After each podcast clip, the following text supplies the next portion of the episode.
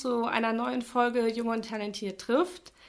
Ich freue mich sehr, dass ich heute jemanden zu Gast habe, der mit seiner Arbeit eine Art Brücke schlägt zwischen meinem privaten und meinem Berufsleben. Privat bin ich seit einigen Jahren Fan seiner Musik. Äh, von ihm stammt eines meiner absoluten Lieblingsweihnachtslieder. Und auf der anderen Seite bespricht er mit Elena Kruschka zusammen im Podcast Niemand muss ein Promi sein eine Welt, in der ich mich beruflich bewege. Die Welt der Reality-TV-Stars und Sternchen. Und ich freue mich sehr, dass er heute da ist. Hallo, Max Richard Lessmann. Hallo. Es freut mich auch, dass du äh, dich mit den Reality-Stars äh, auch beschäftigst. Damit habe ich gar nicht so richtig gerechnet. Ich freue mich, dass wir vielleicht auch ein bisschen darüber reden können heute.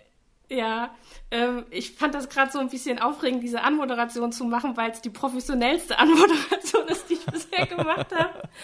Ich wollte aber unbedingt, weil mich das wirklich so gefreut hat, als du zugesagt hast, diese äh, Brücke darstellen für die Zuhörer, weil als ich euer Podcast entdeckt habe, das für mich total crazy war, weil ich glaube, ich in meinem privaten Umfeld, die Leute, die Max Richard Lessmann kennen, die wissen nicht, wer Tobi Wegener ist. So. Und dann gibt's, ja.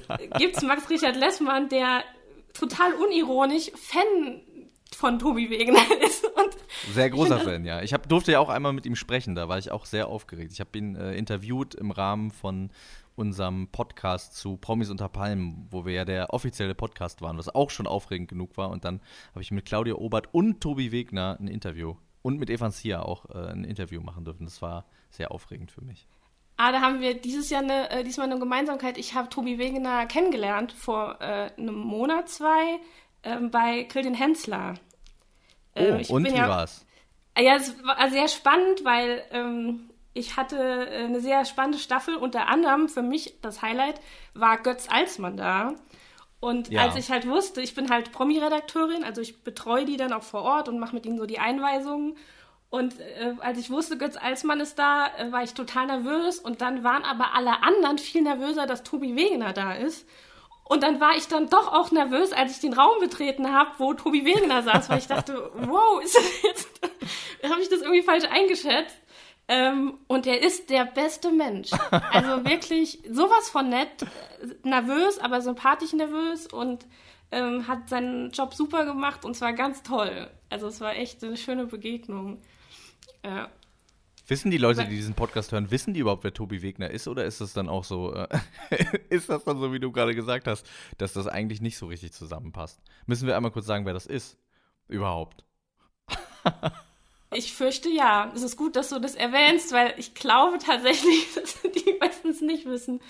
Ähm, weißt du so, also noch mehr vielleicht über ihn, aus welcher Staffel und so der ist, das weiß ich zum Beispiel nicht mal. Äh, Tobi ist aus der dritten Staffel Love Island und ist da ähm, berühmt geworden, weil er sich nicht unbedingt nur für seine, sein Love Interest ähm, da interessiert hat, sondern eigentlich eher eine Freundschaft aufgebaut hat äh, zu äh, Marcellino, wie der, äh, wie der Sprecher immer so schön gesagt hat. Und die beiden hat, hatten da so eine kleine Bromance und ähm, das ist irgendwie sehr äh, ja, sehr gut aufgenommen worden von der Trash-TV-Community und später war er dann auch bei Promi Big Brother, wo er dann einer breiteren Öffentlichkeit bekannt geworden ist. Love Island war ja letztes Jahr noch so ein bisschen so, ähm, so ein Insider-Tipp. Erst dieses Jahr habe ich das Gefühl, hatten die so ihren Mainstream-Breakthrough und ähm, er ist dann bei Promi Brother mit Janine Pink zusammengekommen.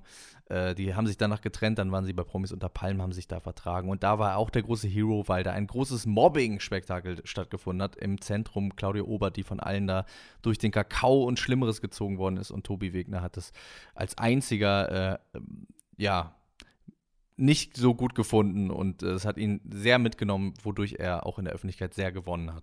Ähm, bevor wir nochmal zurückkommen zu äh, Tobi Wegener und den Reality-Stars, müssen wir auch einmal auf dich noch kurz eingehen, wer du überhaupt bist. Ähm, das wissen vielleicht tatsächlich mehr Hörer dieses Podcasts, als wer Tobi ja. Wegener ist.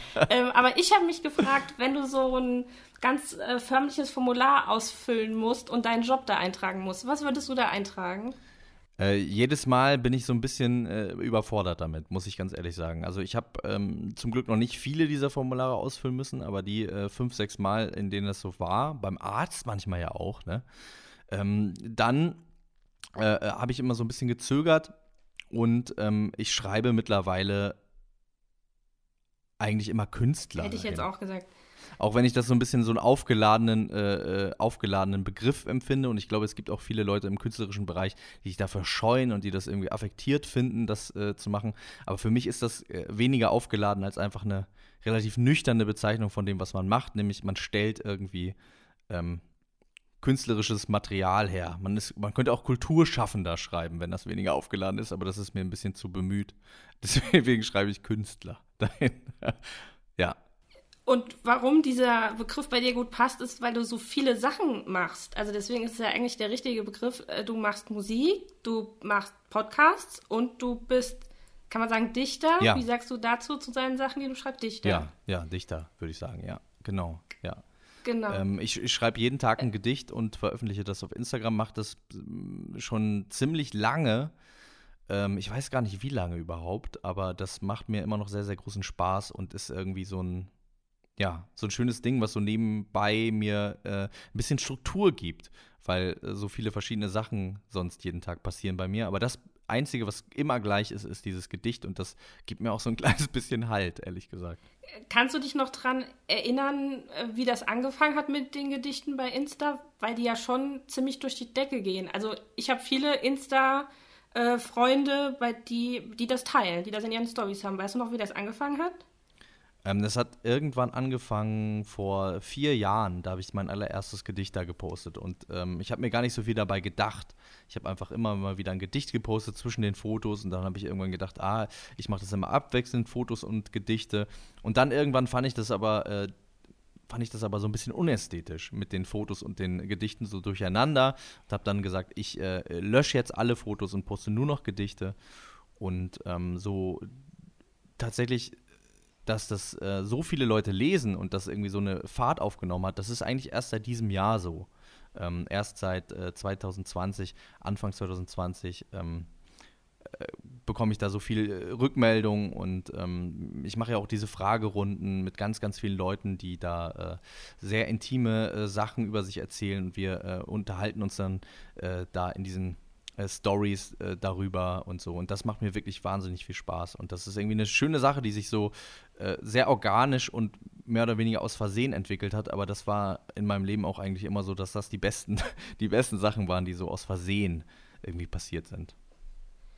Ist das denn also als Vergleich, ich mache gerade mit unserer Jung und Talentiert ist ja auch eine Firma, also wir haben auch so eine, eine Plattform für Nachwuchsfirma und wir haben gerade so einen Adventskalender, wo ich jeden Tag eine deutsche Serie oder einen deutschen Film vorstelle, um so ein bisschen den deutschen Markt nochmal hervorzuheben. Ja. Und für mich ist das unheimlich viel Arbeit. Also es strengt mich wirklich an und ich habe die Filme schon da liegen und ich weiß, was ich posten will und ich empfinde es aber als Arbeit. Ist es für dich Arbeit, jeden Tag was zu posten? Ähm, nee, nicht wirklich. Also, ähm, natürlich gibt es Tage, an denen. Also für mich ist das, also das Posten vielleicht ist nochmal abgesetzt äh, davon. Äh, das auf Social Media zu sein, ist für mich anstrengend. Und ähm, das macht mir zwar auch Spaß, aber das kostet auch viel Energie und ich muss da auch immer ein bisschen aufpassen, dass ich nicht zu viel Zeit da verbringe, weil äh, mich das sehr auslaugt und ich sehr durchlässig bin und da so ein bisschen auf meine Hirn- und äh, Seelenhygiene achten muss, was, was ich da so in mich rein, was ich da in mich reinlasse. Aber das Schreiben selbst, das äh, Schaffen dieser Gedichte äh, selbst, das ist für mich nicht unbedingt eine Arbeit, sondern das ist auch ein bisschen eine Belohnung für mich, dass ich irgendwann an dem Tag, also weil das ist äh, für mich tatsächlich mit das Schönste zu schreiben.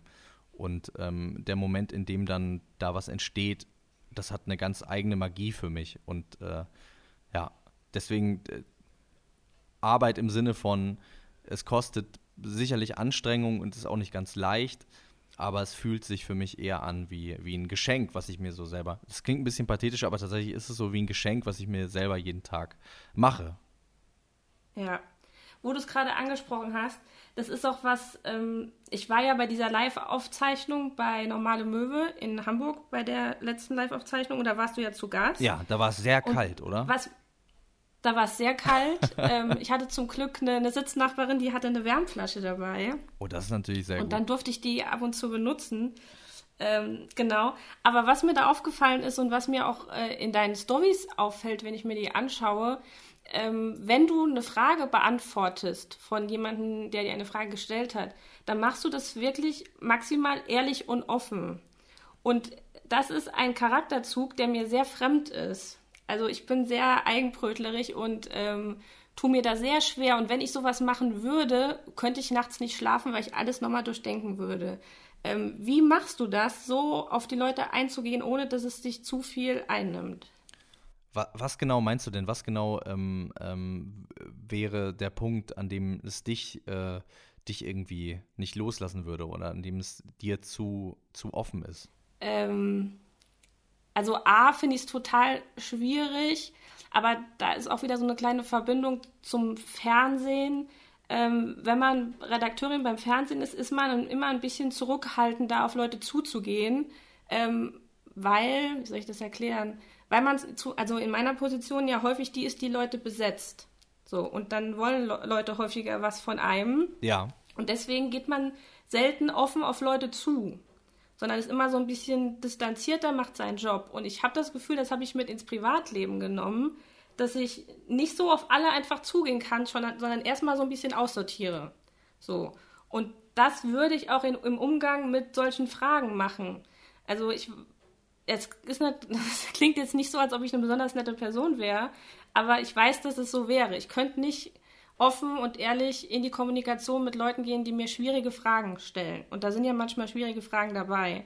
Ja. Ähm, und weil mir ist das halt bei diesem Podcast so aufgefallen bei Normale Möwe, weil ich weiß nicht mehr, wie dieser junge Mann hieß. Ihr hattet das schon besprochen und du hattest aber immer wieder das Bedürfnis, darauf einzugehen.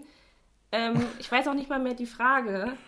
Aber das lag dir am Herzen, das hat man gemerkt. Also es war schon abgehakt, du meinst, ja, aber nochmal.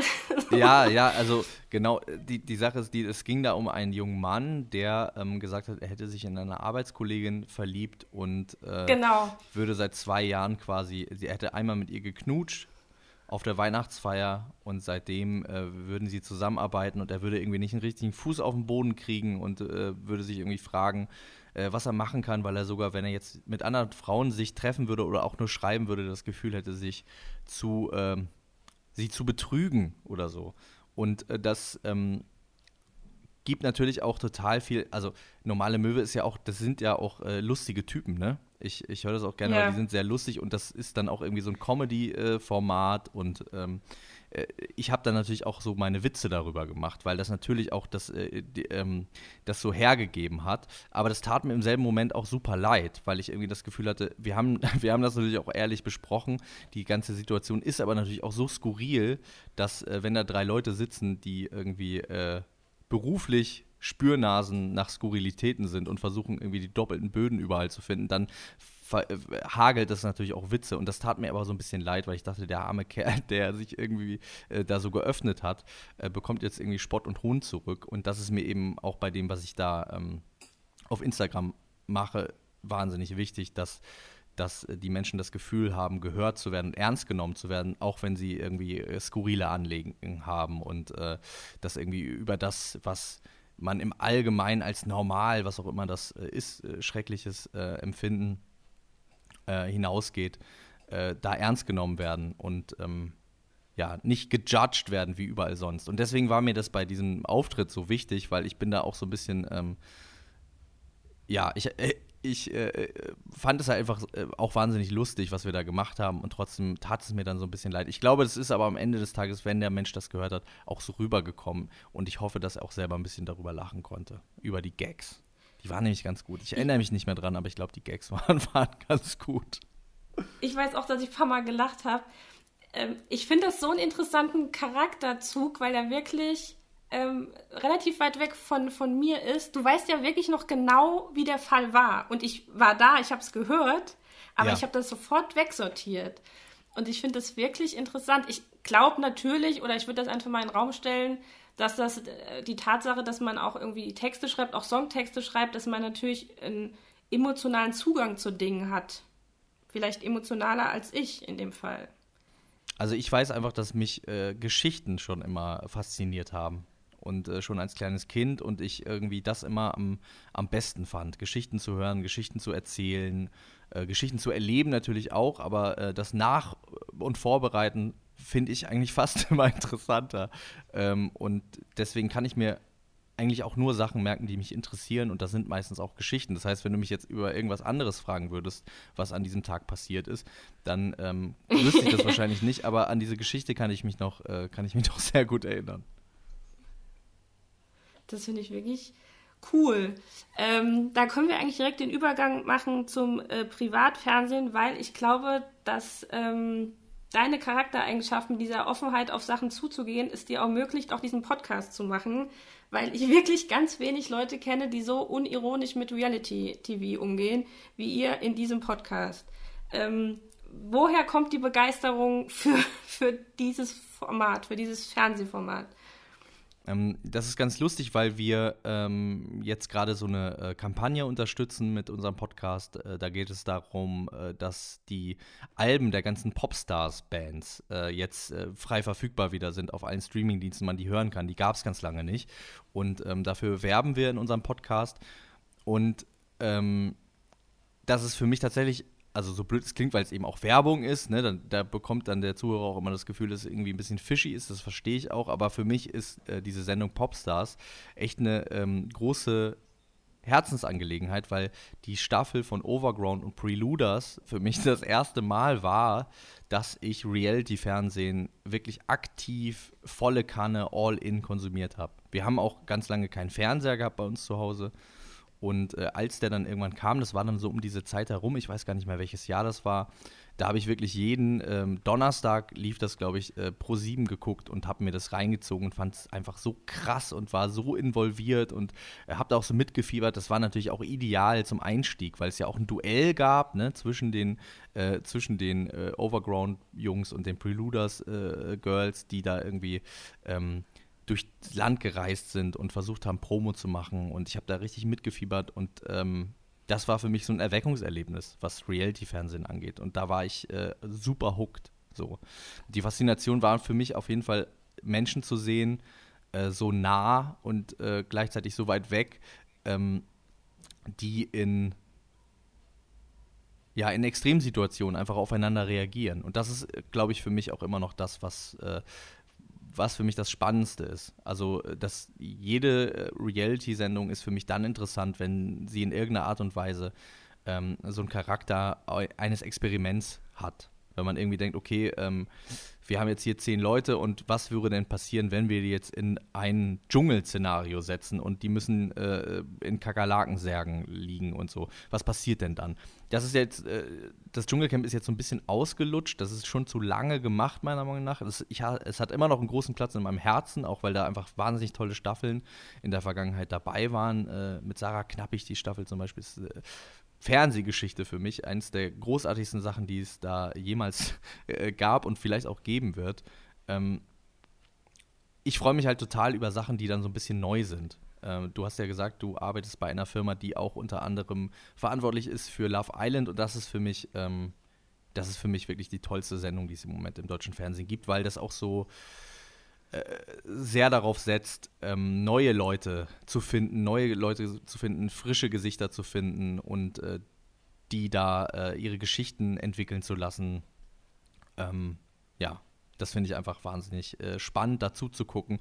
Und du hast es schon gesagt, wir besprechen das Ganze äh, unironisch, weil wir erstmal einfach wirklich große Fans davon sind, das nie ironisch geguckt haben. Also ich kann auf jeden Fall von meiner Seite sagen, ich weiß, bei Elena ist es auch so. Wir haben nicht äh, das geguckt, um uns über die Leute zu erhöhen. Und ich glaube, das ist das, was uns auch absetzt von äh, verschiedenen YouTube-Formaten, die es ja auch zu dem Thema gibt, die sich einfach explizit über diese Leute lustig machen und irgendwie äh, das benutzen, um sich irgendwie selber besser zu fühlen. Diese, dieses ganze Ding von wegen, man guckt Bauer sucht Frau und sagt dann, ach, guck mal hier, wie bescheuert die sind und wie äh, doof die im besten Fall auch noch aussehen und dann fühlt man sich selber irgendwie gut. Und das fand ich irgendwie, das war nie mein Vibe. Und deswegen konnte ich auch nie Schwiegertochter gesucht oder schwer verliebt oder diese ganzen Sendungen sehen, weil die einfach vom Kern schon so menschenverachtend sind. Und äh, ja, jetzt habe ich sehr, sehr lange geredet. Ich, ich, äh, ich, hoffe, ich habe die Frage überhaupt beantwortet, die du mir gestellt hast. Die, die Frage ist beantwortet äh, und du bist ja auch zu Gast, also ich freue mich, wenn du redest und nicht ich alleine. Ähm, was eine Sache, die mir gerade noch aufgefallen ist, bevor ich auf das andere eingehe, äh, hast du dann nicht, also No Angels hast du übersprungen. Du warst ja dann erst nach den No Angels da dran, oder? Ich war erst nach den No Angels da, ja. Ich war äh, zu dem Zeitpunkt, als es die No Angels gab, da hatten wir noch keinen Fernseher. Ich bin ja 91 okay. geboren, die No Angels waren, glaube ich, 2000, wenn ich äh, das ganz richtig sehe. Das heißt, da war ich so neun. Ähm, und Overground muss dann so 2003 oder 2002 oder so gewesen sein. Und da, äh, da hatten wir dann das erste Mal überhaupt einen Fernseher. Und da war ich dann ganz äh, auf einmal knietief im Reality-Sumpf drin. Wenn wir damals vorher schon einen Fernseher gehabt hätten, dann wäre Big Brother natürlich auch äh, die erste Staffel, die ich dann später in Teilen nachgeholt habe. Ähm, natürlich auch voll mein Ding gewesen. Das wäre wahrscheinlich dann mein äh, Door-Opener gewesen in dieses ganze Ding rein. Weil das ist nämlich interessant. Ich bin dann drei Jahre älter als du und äh, bei Overcrowd bin ich schon wieder ausgestiegen. Ja, ja. Das ja, war bei mir schon wieder vorbei. da ähm, habe ich das gesehen, da habe ich das Prinzip verstanden und dann hat es mich irgendwie nicht mehr interessiert. Ähm, zum Thema Reality. Äh, was mich halt wirklich beschäftigt, ist, ich komme aus einer Welt, man muss sagen, ich habe äh, Philosophie studiert und ähm, komme halt wirklich aus einer Welt, die nichts mit äh, Reality-TV zu tun hat und bin da so ein bisschen reingerutscht. Das ist gar nicht böse gemeint, aber ich habe halt angefangen, äh, Praktikas zu machen. Und, Entschuldigung, äh, man könnte natürlich aber äh, darüber diskutieren, ob äh, Philosophie und Reality-TV nicht vielleicht doch was miteinander zu tun haben. Aber darüber reden wir vielleicht später. Sorry, ich wollte dich nicht unterbrechen. nee, du hast sogar äh, recht. Ja. Aber ähm, du verstehst, was ich meine. Also um das ja, total, so ein bisschen voll. einzuordnen. Ähm, bei, also auch wirklich, das ist eine Art ähm, Beleidigung an den Intellekt ist, wenn man gesagt hätte, ich schaue Reality TV. Das wäre ja, einfach nicht ja. möglich gewesen in diesem Kosmos. Total, ja. Ähm, und bin dann da so ein bisschen reingerutscht, hatte mein erstes Praktikum bei Let's Dance.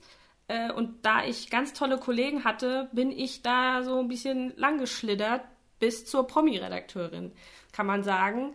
Ähm, wenn ich nicht die tollen Kollegen gehabt hätte, wäre ich sicherlich früher ausgestiegen, weil ich mich immer so ein bisschen dagegen gewehrt habe. Ich würde eigentlich gerne lieber irgendwas öffentlich-rechtliches machen und mich da irgendwie mit Inhalten auseinandersetzen. Und jetzt habe ich aber als Promi-Redakteurin wirklich mit einigen dieser Promis, die du so toll findest, hautnahen Kontakt gehabt und muss mich damit ähm, auseinandersetzen, wie ich dazu stehe und wie ich das finde, wie andere Leute dazu stehen. Und ja. das ist wirklich ein Punkt, der mich abends im Bett liegen lässt und wirklich mir Kopfzerbrechen bereitet. Ähm, Gerade auch im Hinblick, ich vergleiche das oft mit Amerika, wo das einfach möglich ist, dass Reality-Stars in hochkarätigen äh, Late-Night-Sendungen auftreten. Ja. Und in Deutschland ist das undenkbar. Also da kann Aber auch, weil es in Deutschland keine hochkarätigen Late-Night-Sendungen gibt, muss man vielleicht auch fairerweise sagen dazu. Also in der Art gegen, wahrscheinlich. Ja, ähm, also im, ich hatte äh, im Vergleich jetzt zu, zu den Sachen, die es in Amerika gibt, die da ja auch einen ganz anderen Stellenwert haben. Ne? So. Genau. Oder, oder wenn die dann, keine Ahnung, bei einem Jan Böhmermann auftreten, dann halt als, als witzige Randfigur hinter einer Wand oder so, wo die dann irgendwie Quatsch machen. Ähm, mir ist ja gerade aufgefallen, dass es natürlich Jan Böhmermann und Klasshofer Umlauf gibt, die das beide auch gut machen. Ich wollte jetzt nicht durch den Kakao ziehen. Siehst du, da ist es wieder mit den Gedanken. Ich wollte, ich wollte niemanden beleidigen damit. Ich habe nur an so Jimmy, ich bin ja ein riesiger Fan von Jimmy Kimmel zum Beispiel. Ja. Und äh, ich finde, das ist äh, nochmal auf einem ganz anderen Niveau. Das ist natürlich auch schwer, das irgendwie zu adaptieren oder abzurufen, irgendwie außerhalb von Amerika, weil sich das ja viel auch darauf bezieht. Ähm, wie auch große Prominente äh, damit umgehen. Ne? Also, also die, äh, die Sendungen gehen so damit um, dass sie auch quasi die kleineren Prominenten bzw. Reality-Stars haben auch an sich schon mal einen anderen Stellenwert in Amerika und sind auch große Stars da. Aber auch so jemand wie äh, Matt Damon oder Ben Affleck lassen sich da nicht lumpen und machen sich auch mit über sich selbst lustig. Das ist ja grundsätzlich ein Haltungsproblem, was äh, es in Deutschland gibt, dass äh, das ja gar nicht so ist. Dass wie äh, ja. viele Stars trauen sich ähm, auch mal einen Gag auf ihre eigene Kappe zu nehmen. So. Ja, und ich finde es wirklich ähm, schwierig, was den Markt angeht, weil man die in bestimmten Sendungen nicht sieht. Und wenn man die dann kennenlernt oder aus anderen Gründen in die Sendung nimmt, dann heißt es danach, oh, das war aber richtig unterhaltsam. Äh, die Leute wissen auch, wie es funktioniert. Also die brauchen natürlich ja. immer ein bisschen Anlauf. Das sind nun mal vorerst Privatpersonen.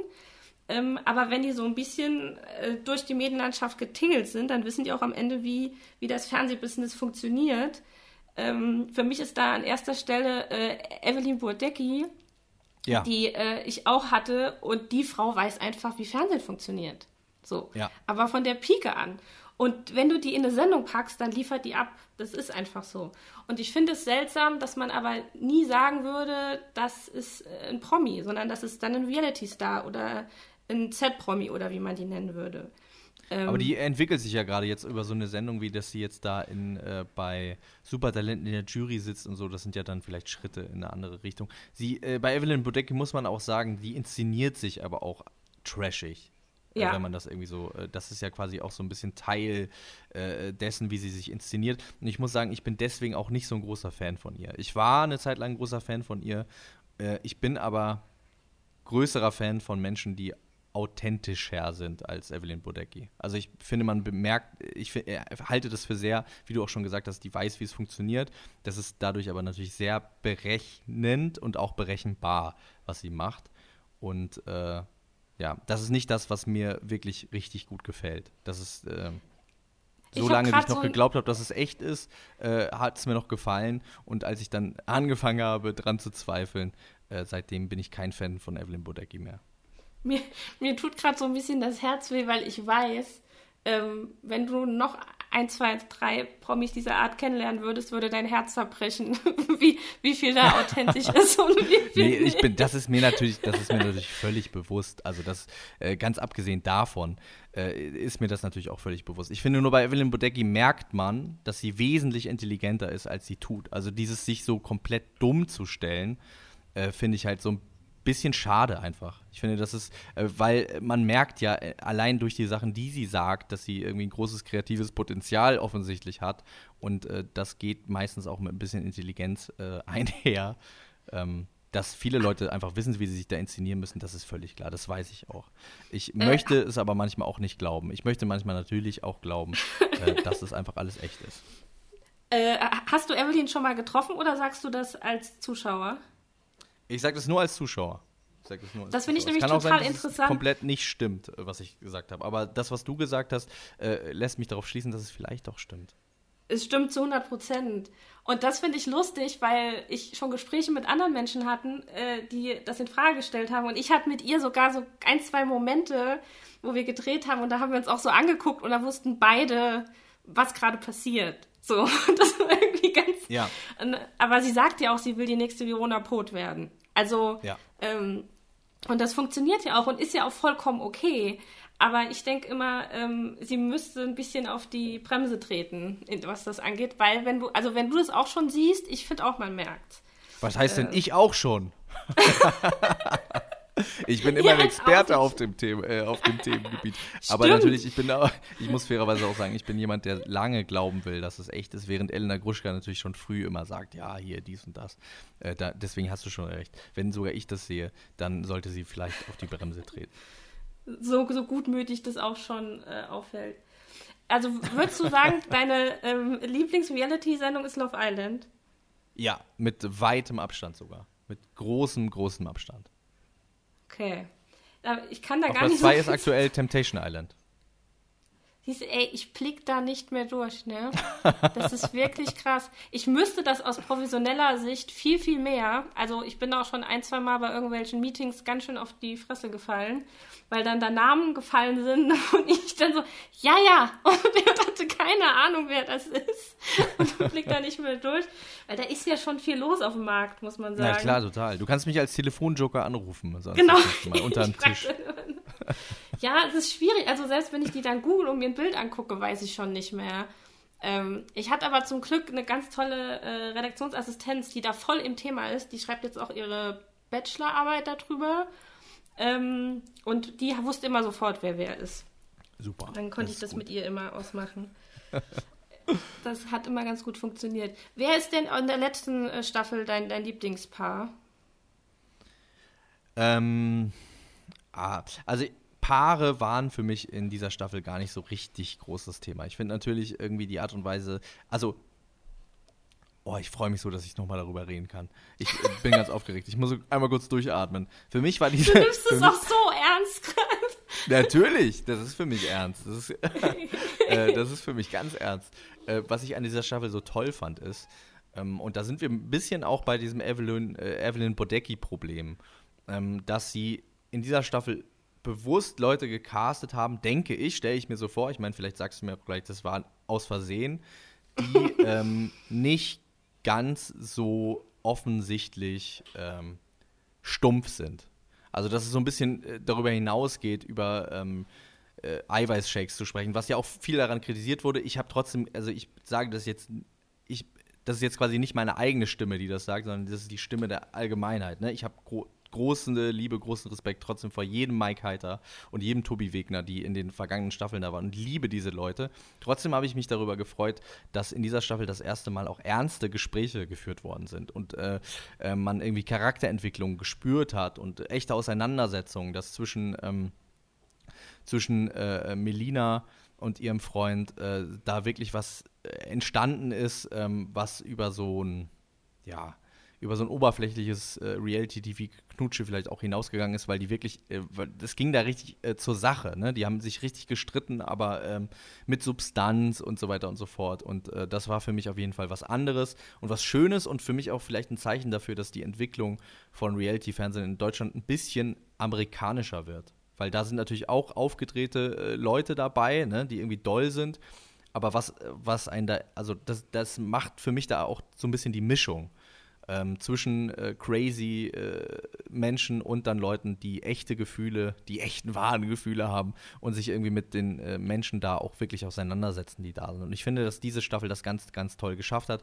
Für mich gibt es da nicht richtig so äh, ein Liebespaar, was mir wirklich gut gefällt, was daraus resultiert ist. Also Marc und Anna sind für mich dann eher so ein bisschen die Normalo, Egalos, äh, die man irgendwie in jeder anderen Staffel auch hätte sehen können. Und das äh, restliche da, ähm, ist wahrscheinlich auch nicht für die Ewigkeit, aber es hat mir super viel Spaß gemacht, mir das anzugucken. Und ähm, ja, das ist lustig, weil äh, gerade in dieser Staffel, diese Staffel ist ja so wahnsinnig berühmt geworden dadurch, dass äh, da jemand ist, der die ganze Zeit lustige Sprüche klopft. Aber eigentlich ist diese Staffel im Vergleich zu allen anderen eben so viel mehr als das.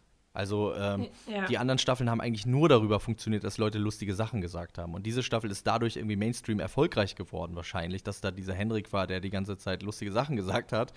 Äh, der Unterbau für mich war aber ein ganz anderer und war auch irgendwie, äh, ja, da waren echte Menschen am Werk. Das ist wahrscheinlich die Punchline. Echte Menschen, ähm, und je echter es wird, desto mehr interessiert es mich natürlich auch. So sehr ich lustige Sprüche und äh, Witze von Evelyn Bodecki auch zu schätzen weiß. Ja, das Ding ist halt, ähm, und deswegen hast du natürlich recht mit dem, was du sagst, was eine Entwicklung angeht. Auf, auf produktioneller Seite, für die Formate, die ich bisher gemacht habe, kann ich da nur sprechen, die mit Casting und Reality und vor allem auch mit Geheimhaltung zu tun haben. Ähm, ist es halt so, dass man A, nicht scriptet, so, es, es, wird einfach nichts gescriptet, aufgrund dessen, einfach aufgrund dessen, weil das sind Normalos. Und wenn du denen einen Text vorgeben würdest, würde es Dann nicht funktionieren. Ja. So, ne? Das ist ja. Reality. Du kannst nicht jedes Mal sagen, stopp und jetzt sagst du das. Das würde einfach nicht funktionieren. Ja. Ähm, es ist eine Frage des Castings. Und selbst das Casting kann natürlich nicht 100% sagen, was passiert, wenn ich diesen Typen in ein Haus einsperre. So. Ja. Und ja. dann eine Kamera mitläuft. Du weißt es einfach nicht. Du kannst es minimal steuern und natürlich versucht man dann irgendwie, wenn das Grundprinzip erklärt ist, dass ein paar Leute, die in gewisses Klientel der Gesellschaft passen, in ein Haus gesperrt werden, dann, wenn das mal erzählt ist, dann musst du irgendwie weitergehen. So, und dann versuchst du natürlich Leute zu finden, die auch ein bisschen mehr zu erzählen haben. Aber beeinflussen Total, ja. kannst du das überhaupt nicht, was da passiert. Ja. Das würde nicht funktionieren. Und, und das ist ja auch das Tolle daran, finde ich. Das ist ja. ja auch das Tolle daran. Und deswegen braucht es auch Staffeln, die langweilig sind. Äh, weil das ist quasi so ein bisschen, das ist so ein bisschen das, was äh, wie das Wasserzeichen, dass es echt ist. Ne? Dass man so Staffeln hat, die auch beim Dschungelcamp gab es so eine Staffel, da haben die die ganze Zeit gepennt. Also da haben alle nur geschlafen und das war dann so der Running Gag. Das war eine wahnsinnig langweilige Staffel. Aber äh, das ist irgendwie so ein bisschen der Beweis dafür, dass man das, äh, ja, man kann sich das nicht zurechtbiegen, wenn die Leute nicht miteinander reagieren. Ja, wie äh, stehst du denn dann zu solchen äh, Eskalationen wie dieses, diesem Mobbing-Vorfall? Wie, wie, siehst du das denn? Das finde ich ganz schrecklich. Das, das finde ich ganz schrecklich und fürchterlich und möchte das nicht äh, sehen. Ähm, hoffe, dass das äh, auch Konsequenzen hat. So. Es hatte bei äh, Promis unter Palmen irgendwie äh, wenig Konsequenzen, außer dass Jota, der aber wegen anderer Aussagen jetzt irgendwie von, ich glaube, von RTL und auch von Pro7 irgendwie eine Absage für immer erteilt bekommen hat. Mal gucken, ob das jetzt so bleibt. Aber ähm, äh, die Sache im Sommerhaus, äh, das ging auch schon wieder so viel zu weit und das ist auch was, das, das tut meiner Seele nicht gut und das äh, gucke ich nicht gerne. Ich mag das lieber, wenn Leute sich richtig auseinandersetzen und äh, da vielleicht auch mal ein Streit stattfindet, aber das irgendwie auf Augenhöhe stattfindet und man sich, ähm, man das Gefühl hat, da entwickelt sich irgendwie was.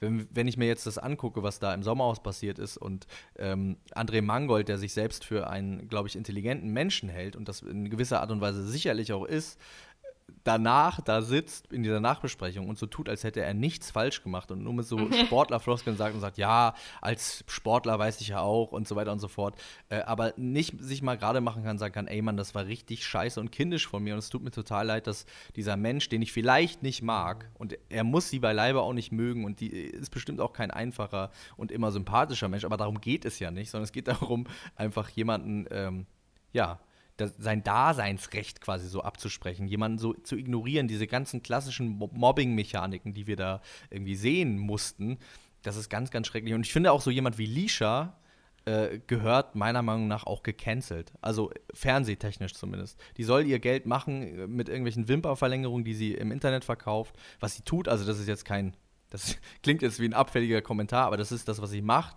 Und das soll sie auch meinetwegen machen. Das sollen auch die Leute kaufen, sich diese Wimpern aufkleben und sehr glücklich werden. Aber ich möchte Lisha nicht im Dschungelcamp sehen. Das möchte ich einfach nicht. Weil das ist, äh, das sendet völlig falsche Signale raus. Ähm, wenn jetzt jemand ein aufstrebender Reality-Star werden will, dann sagt er, okay, ich habe Elena Miras gesehen, ich habe ähm, Lisha gesehen und man muss anscheinend rumbrüllen und dann wird man ein Star. Und ähm, Lisha hat ganz offensichtlich riesige Probleme. Also die hat ganz, ganz dolle Probleme und das tut mir richtig doll leid. Und man sieht auch, wenn man der in die Augen guckt, dass sie mit sich total kämpft und dass es der gar nicht gut geht, auch in dieser Nachbesprechung und so. Aber sie hat eine sehr unreflektierte äh, Art, damit umzugehen und ist damit meiner Meinung nach gefährlich. Ähm, ja, und ich, ich, ich mir ging es wirklich jedes Mal schlecht, wenn ich mir diese Ausraster, vor allem von ihr und diese Manipulationen von André äh, Mangold da angucken musste. Und das ist was, das möchte ich nicht. Also das, auch da, das gucken dann viele Leute und sagen, guck mal, wie verrückt, wie bescheuert, wie doof die sind. Ich sehe da einfach nur Menschen, die leiden. Ich sehe Lisha, die leidet unter sich selbst und ich sehe Eva, die leidet darunter, dass äh, da die Leute äh, sie fertig machen. Und der Einzige, der nicht leidet, ist André Mangold, weil der wahrscheinlich gar nichts mehr merkt, weil der einfach nur ein Roboter ist und sich durch, sein, äh, durch seine Manipulation selber so eingesponnen hat, dass er denkt, dass er immer alles richtig macht. Weil, Aber auch das ist fürchterlich. was ich total interessant finde, jetzt kommen wir doch wieder zu meinem Philosophiestudium, weil ich glaube, dass Reality-TV ähm, sich doch so entwickelt hat, dass es äh, Entwicklung in der Gesellschaft abbilden kann. Ähm, das habe ich mir jetzt nach den letzten Vorfällen gedacht, die so passiert sind in den Formaten, weil ich glaube, es gab mal eine Zeit, da hätte die Fernsehgesellschaft nicht so empört darauf reagiert, wie sie jetzt reagiert hat. So, dann wäre das so lustig gewesen und das wären ein paar Dummies, die sich da irgendwie die Köpfe einschlagen. Aber jetzt gab es ja wirklich einen Diskurs. So, man hat sich ja wirklich hingesetzt und hat auf verschiedenen Plattformen über Reality-Geschehen diskutiert, was da passiert und ob das okay ja. ist und ja. wie man da auch als Produktionsfirma mit umgehen soll. Und das ging ja wirklich relativ weit. Das finde ich total spannend. Der Chef von RTL hat sich doch auch entschuldigt sogar, ne? Ja, für, und für die Sommerhaus-Sachen. Seit eins war doch, glaube ich, sogar vor Gericht. Die mussten sich da irgendwie äh, erklären. Ja, ja, stimmt. Ja, es gab eine Folge, die dann, ja, ja, genau. Genau. Ja. Also das hat wirklich weite Züge äh, gemacht und es ist nicht mehr so, dass man denkt, ja, wir gucken uns halt ein paar Idioten an, die sich da irgendwie beschimpfen, sondern man hatte gesagt, nee, stopp, das muss jetzt mal geklärt werden, was da passiert. Und das ist halt nur Reality-TV, aber das funktioniert, dass da irgendwie Gesellschaft drüber diskutiert. Das finde ich sehr spannend von der ja, Seite. Da, und das ist natürlich dann auch das, äh, das was da vielleicht Positives äh, hängen bleibt, ne? dass man irgendwie das Gefühl hat, okay, äh, wenn es einen öffentlichen Diskurs im Mainstream über Mobbing gibt, dann hilft das vielleicht auch Menschen, die außerhalb von Reality-Fernsehen genau. mit Mobbing Erfahrung haben. ja. ja. Ich würde mal gerne noch mal ein bisschen zurück zu dir, was du so gemacht hast. Ich habe es eben schon gesagt, von dir stammt einer meiner liebsten Weihnachtslieder, äh, wenn es Weihnachten wird. Das ist echt, ähm, ich liebe den so sehr. Ich, ich freue mich jedes Mal, wenn es Weihnachten wird, damit ich diesen, diesen Song hören kann. Ähm, du bist aber nicht nur Solokünstler, sondern früher, äh, also du kommst aus der Band Vierkant-Tretlager.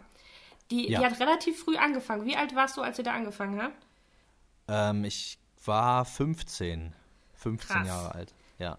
Das ist echt früh.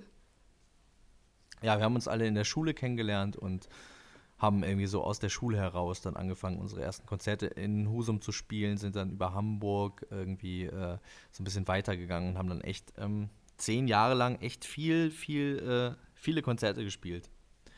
Äh, das war eine verrückte Zeit, auf jeden Fall. Warum machst du deutsche Musik? Ähm, ich bin tatsächlich übers Texte schreiben überhaupt damals auch erst zur Musik gekommen. Ich habe vorher schon Texte geschrieben und bin dann so ein bisschen reingerutscht. Und für mich ist Musik, ähm, so sehr ich Musik auch als Konsument liebe, immer eher ein, eine Art äh, Briefumschlag gewesen für, für meine Worte. Also ich habe das immer nur so, äh, ich sehe mich nicht als Musik, also, also das heißt nicht, dass ich die Musik, die da entstanden ist, ne, aber ich selber sehe mich nicht als, als Musiker. Ich habe ich hab, äh, mich nie als Musiker verstanden. So, da, das muss ich aber auch erstmal so richtig so äh, checken das ist bei mir, was mir wichtig ist, ist ähm, Worte zu finden und die irgendwie zu verpacken. Und wenn äh, quasi äh, Musik dabei hilft, ähm, die hörbar zu machen, dann ist das, äh, dann macht mir das total Spaß und dann macht das total Sinn. Aber ich bin jetzt nicht getrieben von Musik und muss die ganze Zeit Musik machen und denke Melodien und äh, ähm, äh, bin unglücklich, wenn ich nicht auf der Bühne stehen kann, sondern im Gegenteil, ich habe gemerkt, dass ich einfach wesentlich glücklicher bin, wenn ich weniger selber Musik mache, sondern mehr mit anderen Künstlern zusammen an deren Songs arbeite, weil ich mich dann auf das konzentrieren kann, was mir am allerbesten daran gefällt, nämlich das Song schreiben und vor allem eben auch ähm, ja, Gedichte, Texte zu schreiben, die dann zu Liedern werden. Das ist sehr interessant. Hat denn äh, Musik im Privaten für dich eine Bedeutung dann? Also für dich ja, selber? Ja, auf jeden Fall. Also das, das sollte jetzt auch gar nicht so klingen. Äh, das hatte nur, äh, hatte nur damit zu tun, dass, dass ich selber, dass ich selber äh, nicht so richtig äh, ein Musiker bin. Aber ich, ähm, oder mich nicht so verstehe, vielleicht besser gesagt. Man würde von außen vielleicht schon sagen, dass ich Musiker bin, weil ich ja auch ein, zwei Platten gemacht habe. Aber ähm, ich höre wahnsinnig gerne Musik und das ist mir auch sehr, sehr wichtig. Ja da würde ich gerne sehr charmant den Bogen auf unsere Kategorie, die wir jedes Mal haben, äh, spannen. Was für Musik hat dich denn geprägt, würdest du sagen? Ähm, äh, soll ich jetzt ein Album sagen oder soll ich äh, einen Künstler, äh, eine Künstlerin sagen? Das darfst du machen, wie oder, du willst. Das ähm, ist immer anders. Das macht jeder anders. Es ist immer wieder anders. Ja. Ähm, du hast mir das ja vorher schon so ein bisschen gesagt, dass, dass du mich darauf ansprechen würdest. Das ist das Einzige, was du mir vorher verraten hast. Genau. Das, das, das, kommt dran genau. im Test. Ähm, äh, und äh, ich habe darüber natürlich äh, mir Gedanken gemacht und habe überlegt, was, was könnte das irgendwie, was könnte das irgendwie so sein. Und ähm, ich bin dann auf ein Album gekommen, was 2007 äh, entstanden ist oder veröffentlicht worden ist. Vielleicht ist es auch viel früher entstanden. Dieses Album heißt Panic Prevention, ist von einem Künstler namens Jamie T aus England und ähm, das hat mich damals total abgeholt, weil ich ähm, zu diesem Zeitpunkt auch schon angefangen habe, Musik zu machen mit meiner Band ähm, das war so Indie, äh, Indie-Rock-Musik, ich aber selber wahnsinnig viel Hip-Hop immer gehört habe und Hip-Hop so mein Ding war. Äh, schon relativ früh und ähm, dann hat sich das so ein bisschen mit Rockmusik vermischt. Ich habe dann eine Zeit lang Rockmusik vermehrt gehört. Dann hat sich das aber wieder komplett abgelöst. Dann habe ich nur noch Hip-Hop gehört. Und für mich war dieser, dieses Album von Jamie T war so ein Brückenschlag, weil ich irgendwie gemerkt habe, okay, das funktioniert irgendwie auch zusammen. Man kann äh, diese Einflüsse miteinander vermischen. Und äh, dieses Album macht das auf eine sehr unaufgeregte, unpeinliche, ähm, ja, unverkrampfte, DIY-mäßige äh, Sache. Der hat das damals in seinem Schlafzimmer aufgenommen und ähm, benutzt da viele Samples aus einer Entspannungs-CD, die er bekommen hat wegen seiner Panikattacken. Deswegen heißt dieses Album auch Panic Prevention, weil er okay. ähm, diese CD gesampelt hat, die Panic Prevention eben auch hieß. Und ähm, ja, das hat mich total umgehauen. Ich bin damals immer zu Karstadt gegangen und habe CDs nach Covern gekauft, weil es gab ja noch nicht richtig die Möglichkeit rauszufinden, wie sich das alles so anhört. Äh, man konnte, also ich habe viel Musikzeitschriften gelesen und äh, so weiter und so fort. Aber äh, dieses Album hat mich echt dann einfach nur äh, wegen des Covers angesprochen, was ich auch immer noch ein wahnsinnig tolles Cover finde. Er ist so von oben fotografiert in so einem Raum, der komplett voll ist mit, äh, mit Zeug und äh, sitzt da so, sitzt da so drin. Ähm, das fand ich toll, habe das zu Hause eingelegt und war richtig äh, weggeblasen. Ob der Möglichkeiten, die sich da für mich äh, gezeigt haben, ne, dass, dass man sich nicht entscheiden muss. Dass es irgendwie äh, mehr gibt als eine Sache. Dass, äh, wie frei es eigentlich sein kann, ähm, ähm, ja, Musik zu machen und auch Musik zu hören, weil äh, wenn man so jung ist, dann denkt man auch, man muss sich entscheiden, was man hört. Ja. Ne? Dann ja, denkt ja. man so, ich, ihr Genau, es gibt die Szenen äh, äh, und so, und die gab es zum Glück in Husum größtenteils nicht. Also es gab keine Szenegurus, die uns irgendwie vorgeschrieben haben, was ging und was nicht. Und dieses Album hat mir auch noch mehr dabei geholfen, zu sagen, ey, ich bin, ich höre irgendwie Rockmusik, äh, irgendwelche äh, Indie-mäßigen Sachen, gerade die Zeit, äh, da gab es ja viele Bands, Block Party, äh, Mando Diao, Franz Ferdinand fand ich irgendwie damals gut als kleiner Mensch. Und ähm, ja, Jamie T hat mir irgendwie gezeigt, ich kann ich kann im weitesten Sinne äh, Hip-Hop-Fan sein und trotzdem auch Indie-Rock mögen. Ich verstehe. Deswegen war das ein sehr, sehr wichtiges Album für mich. Mir, mir sagt der Künstler was, aber ich hab gerade nicht im Ohr. Ich muss mir den nachher mal anhören. Ich hau den mal in die Playlist. Ja. Ich hatte gerade, als du Karstadt... Ja, das ist ein ganz, ganz tolles Album. Äh, ja, als du äh, Karstadt meintest, hatte ich gerade so ein trauriges Bild äh, vor Augen. Es war einer der schlimmsten Momente meines Lebens. Ich bin diese Rolltreppe hochgefahren, die CD-Abteilung war ganz oben bei uns bei Karstadt und diese Abteilung war leer. Ich weiß noch ganz genau, wie dieser oh Moment war, wie es auf einmal keine CDs gab. Und man hat es nicht angekündigt, sondern man ist ganz selbstverständlich ja. wie immer diese Rolltreppe hochgefahren und da waren einfach keine CDs mehr. Ich vergesse das nie in meinem Leben. Das war ganz, ganz schlimm. Das klingt wirklich nach einem schrecklichen Moment. Das war ja. ganz schlimm, weil ich da auch immer hochgefahren bin und auch, ähm, auch DVDs gab es da auch. Und ich mir dann auch immer CDs da ausgesucht habe. Später habe ich dann zum Glück so einen, so einen kleinen Laden gefunden, wo es die dann noch gab. Aber es war ein sehr trauriger Moment. Jetzt hören wir ja alles Spotify und Apple und Co. ja, da werden die Regale hoffentlich nie leer sein. ich muss wirklich so lachen. Äh, ich komme gerade auf ganz viele Punkte. Bei Spotify, wie jetzt alle ihre, die Künstler alle veröffentlichen, wie viele Leute sie so gehört haben. Und alle, musst du mal drauf achten, wurden in 92 Ländern gehört. Alle. Ich habe noch keinen Künstler gesehen. Also egal, ob das ein ganz unbekannter kleiner Künstler aus Deutschland ist oder ein Weltstar, alle wurden in 92 Ländern gehört. Und ich dachte irgendwie so, irgendwas ist da schräg. Ich weiß ja nicht. Irgendwas stimmt da nicht. Nee. Ähm, genau, dann kommen wir doch direkt zur nächsten Kategorie, auf die du dich vorbereiten konntest. Ähm, welches Buch, welche Bücher haben dich denn geprägt?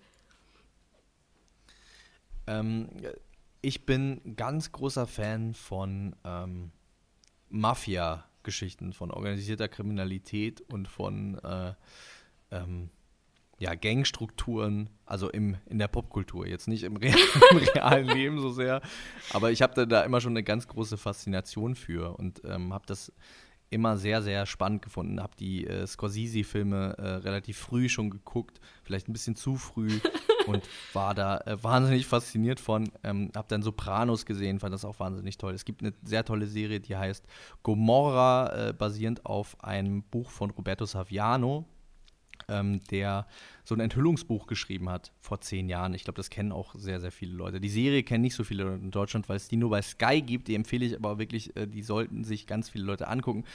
Jetzt fragt ihr euch vielleicht, oder du fragst dich das bestimmt auch, warum rede ich jetzt über eine Serie? Ich äh, wollte eigentlich über Roberto Saviano reden, weil ähm, mich seine Bücher, äh, die außerhalb, also seine beiden ersten Romane, er hat mehrere Sachbücher geschrieben, Gomorra, Zero Zero Zero über Kokainhandel weltweit und dann äh, hat er vor zwei Jahren, wenn ich mich nicht täusche, hat er seinen ersten Roman, ähm, sein erstes Nicht-Sachbuch veröffentlicht, nämlich äh, Der Clan der Kinder. Und das äh, ist ein Buch, was mich wahnsinnig mitgerissen hat, weil ähm, das also ich bin kein Fan von Krimis. Ich lese nicht gerne Krimis. Das ist irgendwie, ich mag den Stil oft nicht, das gefällt mir nicht, das ist irgendwie zu, ja, zu wenig spielerisch. Ich, mir gefällt es, Bücher zu lesen, wo ich das Gefühl habe, die Menschen ähm, die kommen zwar auf den Punkt, ne? Ich mag es jetzt auch nicht super verquast, aber es hat irgendwie eine Eleganz und es hat irgendwie, ähm, ja, es ist stilistisch irgendwie interessant.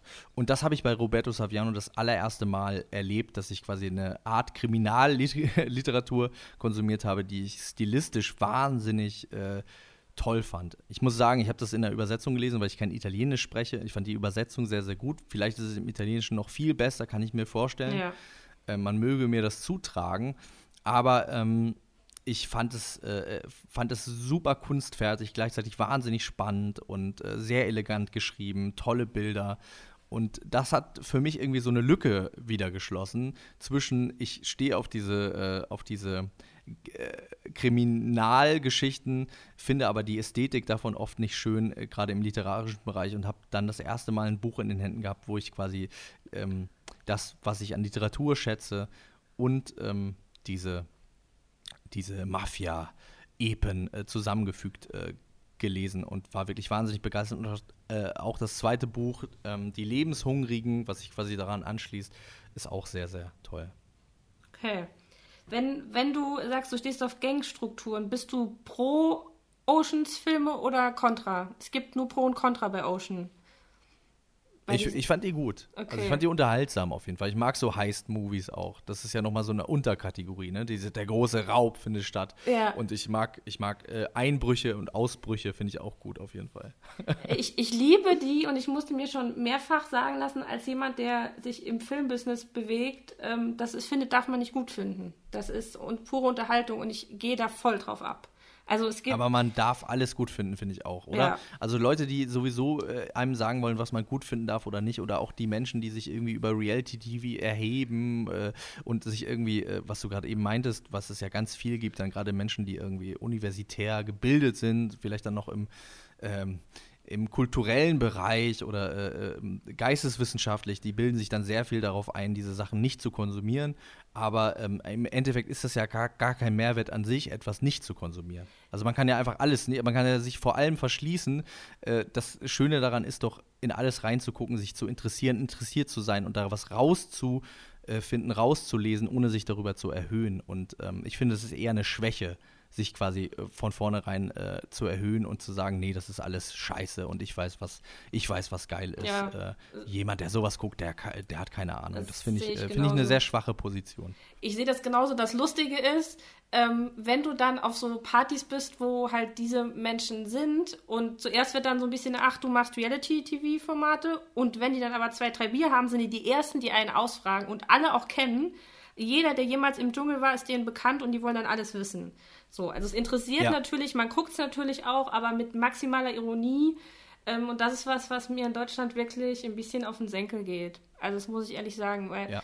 ähm, be beschwer dich nicht über, über das Fernsehen und über die Formate und guckst dann. Das macht keinen Sinn. Das ist irgendwie ein bisschen äh, widersprüchlich. Mir hat irgendjemand mal gesagt, äh, there is no guilt in pleasure. Das finde ich sehr, sehr gut. Und ich, ich glaube, wenn die Leute anfangen würden, sich weniger dafür zu schämen und sich einfach eingestehen würden, dass ihnen das gefällt, dann müssten sie sich auch nicht darüber erheben und das so ironisieren. Ja, Genau, dann können Liebt doch einfach, was ihr wollt, Leute. Ja. Wenn ihr das doch, wenn ihr das Dschungelcamp liebt, das ist doch okay. Das, das ist doch völlig in Ordnung. Es gilt für alles. Liebt, was ihr wollt. Es ist scheißegal. Ja. Und es macht alle zu besseren Menschen. Das ist das, was viele nicht kapieren. Sobald man der ist, der man ist, ist man ein besserer Mensch und die Gesellschaft wird besser. Aber das ist jetzt wieder ein anderes Thema. ähm, wir kommen noch zum äh, dritten Bereich, dem Thema Film. Und da dürfen auch Serien dabei sein. Ähm, was hat dich da geprägt? Da habe ich natürlich jetzt lange überlegt, als jemand, der echt auch viele Filme äh, guckt, schon lange und das irgendwie sehr ähm, leidenschaftlich. Äh, und ich habe dann überlegt, dass es irgendwie vielleicht am interessantesten wäre ein Film, der mich in der letzten Zeit irgendwie beeindruckt hat, ja. zu nehmen. Und das war der Film, äh, der hieß im Deutschen, finde ich eigentlich einen besseren Titel, äh, Miller Meets Moses. Der Originaltitel ist äh, Baby Teeth.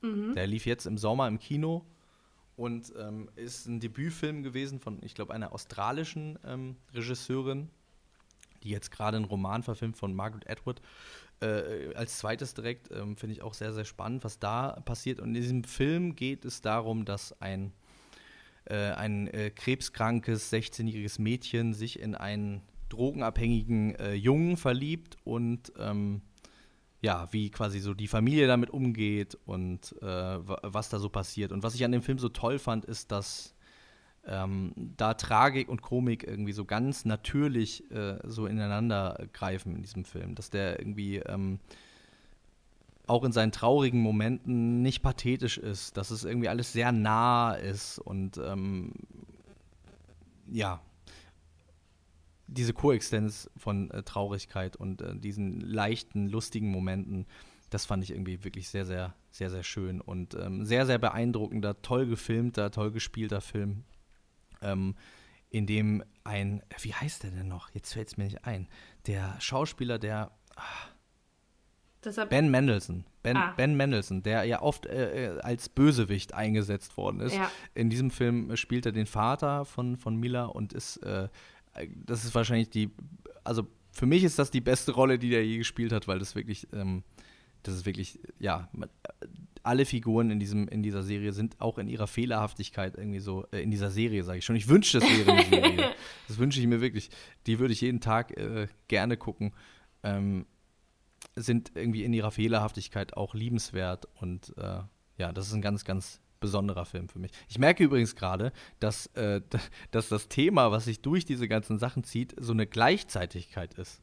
Ja. Ist mir gerade aufgefallen. Ja. Dass, dass äh, die Musik, äh, ja, sich nicht entscheiden müssen, ist wahrscheinlich so ein bisschen auch das Thema meines Lebens. Stimmt. Dass ich irgendwie äh, Gedichte schreiben kann und Trash-TV. Ja, für, da, darum geht es wahrscheinlich. Wahrscheinlich geht es um Gleichzeitigkeit und ähm, ja.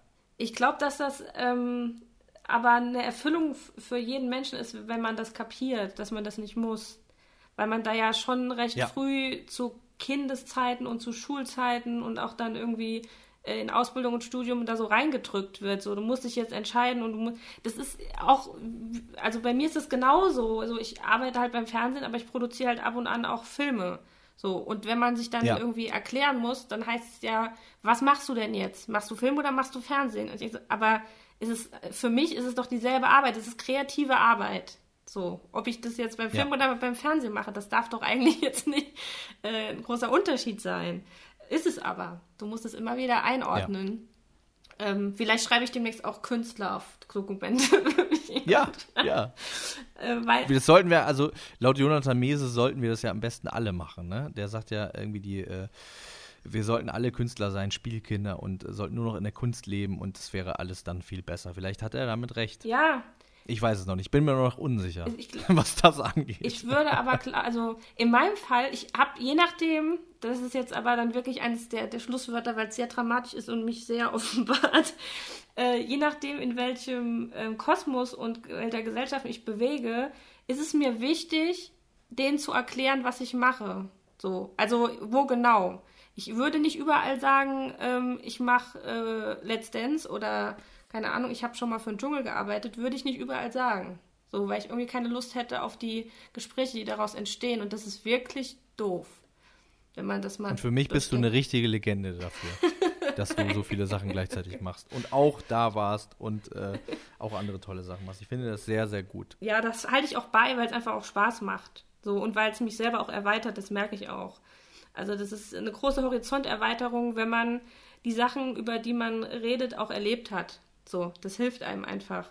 Und wo kannst du ja. äh, skurrile Sachen besser erleben als beim Fernsehen? Ist halt so.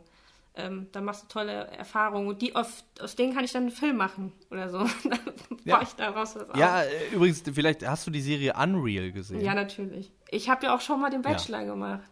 Da war ich ja auch schon mal am Start. Ja, ja. ja. Ja. ja. das ist nämlich genau, äh, das ist ja nämlich genau das. Ja. Die Frau, die das gemacht hat, hat, glaube ich, auch neun Jahre beim amerikanischen Bachelor gearbeitet. Ja. Irgendwie. Fand ich auch abgefahren. Ja, ja. diese Schranken müsste man mal äh, öffnen.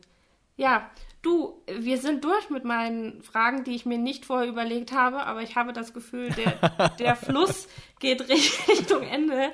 Äh, ich danke dir sehr, dass du da warst. Es hat mir großen Spaß gemacht. Ähm, Mir auch, vielen Dank. Und äh, ja, vielen Dank fürs Zuhören. Wir hören uns in der nächsten Folge und ja, vielen Dank, dass ihr bei Jungen und Talentiert trifft Max Richard Lessmann dabei wart.